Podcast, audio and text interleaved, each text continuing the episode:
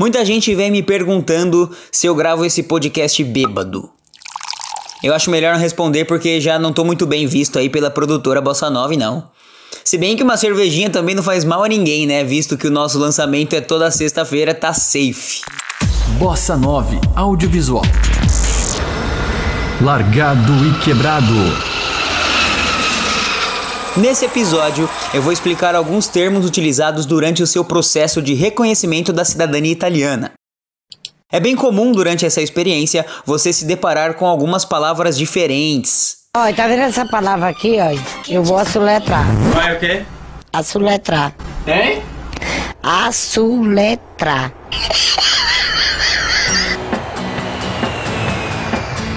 Por isso, para você já ir se familiarizando, vou tentar explicar algumas delas.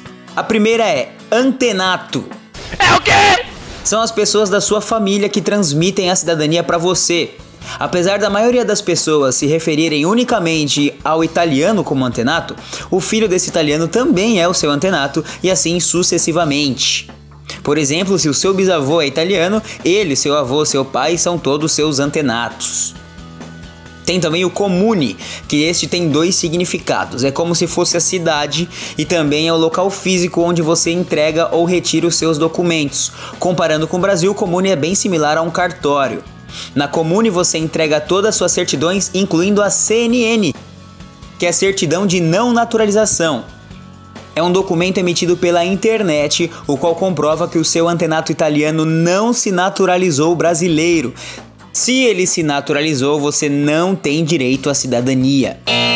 Mas relaxa, viu que normalmente os caras não faziam nem a certidão de nascimento direito, quanto mais pensar em naturalização. Depois tem a marca da Bolo. Junto com as certidões e a CNN, você também vai levar ao comune uma marca da Bolo. Esse é um selo que você compra para usar em coisas oficiais por aqui, como por exemplo para dar entrada no processo, para fazer o passaporte e para umas coisinhas aí que eu não sei porque eu não fiz ainda. Mas a marca da Bolo é uma forma de controlar e taxar as ações que a população no geral faz por aqui, etc. Em paralelo a tudo isso, você pode fazer o seu Códice Fiscale. O Códice Fiscale é o CPF italiano. Hoje em dia você também faz pela internet. E você usa o seu Códice Fiscale para fixar residência, para comprar chip de celular em algumas lojas e para mais uma outra coisinha aí que eu também não sei porque o meu foi só para isso mesmo. Vigile ou vigile, já ouvi as duas formas por aqui, então até hoje não sei o correto.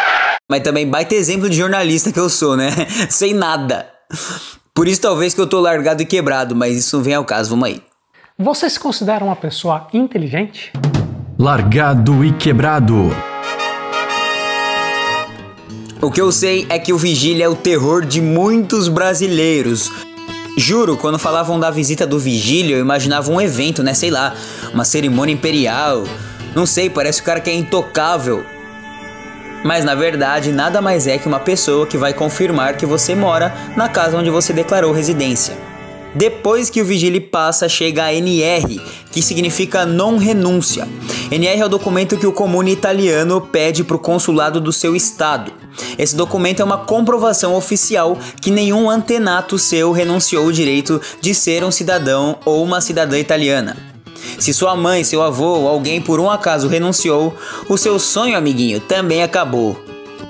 Mas também fica tranquilo porque é quase impossível as pessoas renunciarem isso, sendo que a maioria também nem sabe que tem direito.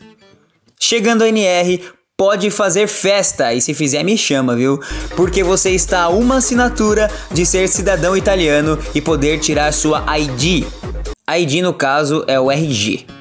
Com o pedido da ID, você pode ir até a questura mais próxima. Questura, ou em algumas regiões também a polizia, é onde você faz o seu passaporte, tá?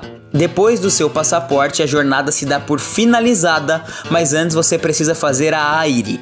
A AIRE é o informe oficial de que você está mudando de endereço. Esse é um compromisso que você tem com a Itália, ou seja, você conta para o governo para onde você está indo.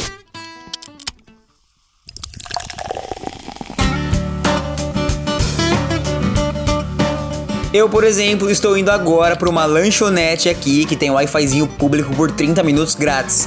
Se der tempo eu volto, se não, sentirei saudades, viu?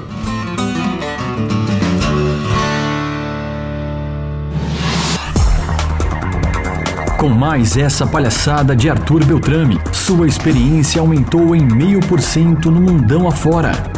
Pelos quatro cantos do planeta, o jovem do ABC segue aprendendo com novos desafios e principalmente vivendo largado e quebrado.